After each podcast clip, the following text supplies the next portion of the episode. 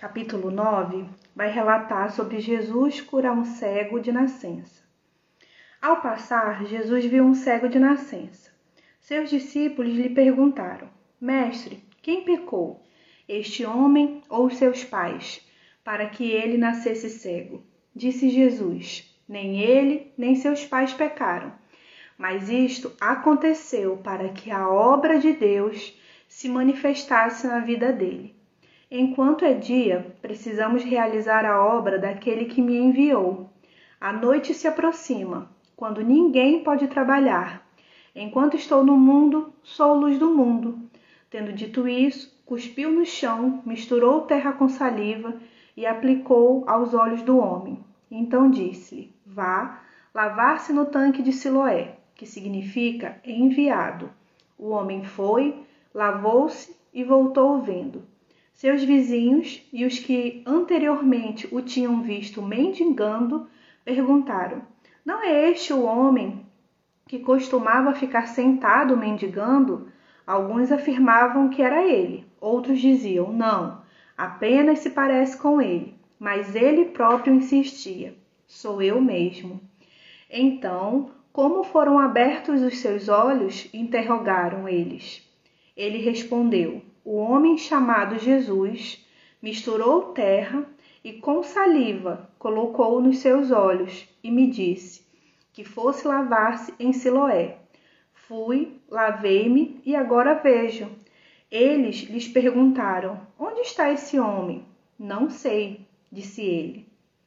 Esse trecho bíblico eu destaquei o versículo 3, aonde Jesus explica do porquê isto aconteceu para que a obra de Deus se manifestasse na vida dele. E as Jesuscidências, né? Ontem eu ouvi uma pessoa compartilhando sobre a forma como Jesus faz os milagres é diferente. E é só para a gente parar um pouco para analisar. Aqui Jesus pegou a lama, né? Botou nos olhos e tudo. Para outros ele disse: Vá, a sua fé te curou, vá, faça como a sua fé te permite. E Jesus é bom, né? Jesus é muito bom.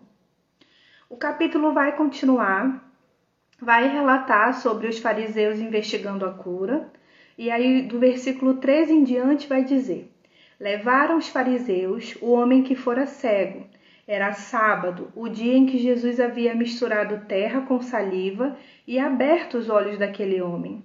Então os fariseus também lhe perguntaram como ele recuperar a vista.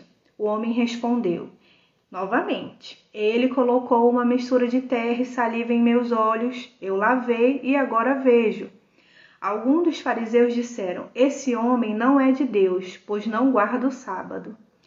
Esse versículo 16 aqui mostra a religiosidade gritando, né? Porque eles não estavam preocupados em a pessoa ter voltado a enxergar.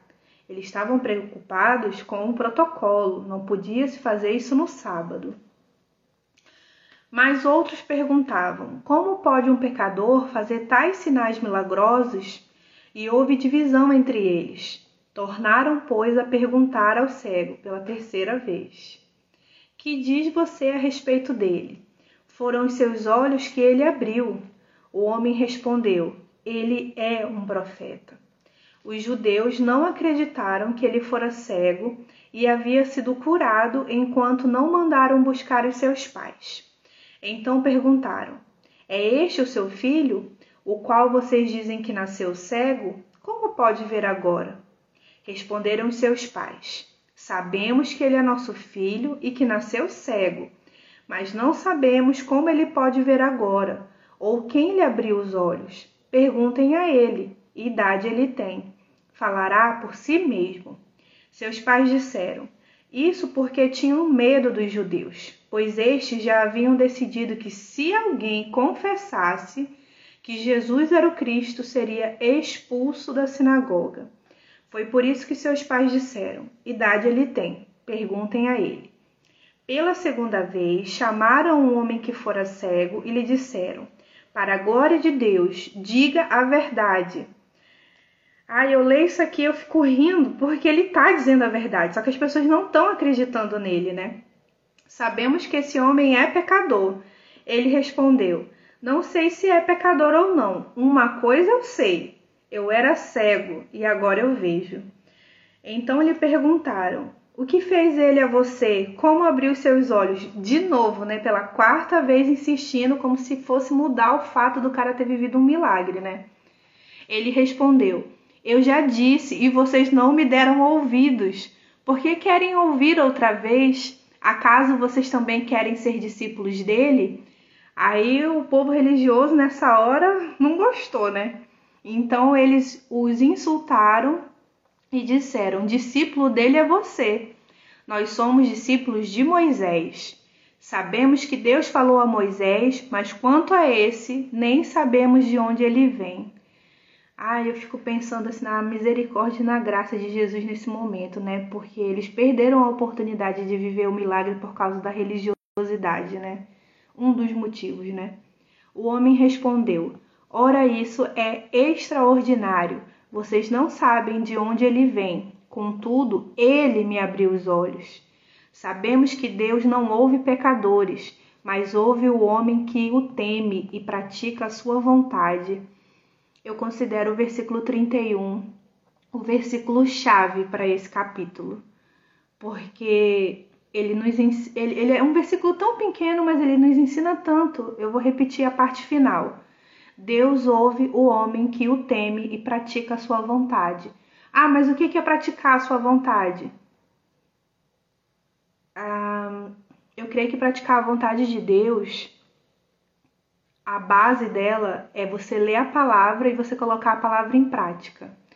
Vamos continuar no versículo 32. Ninguém jamais ouviu que os olhos de um cego de nascença tivessem sido abertos.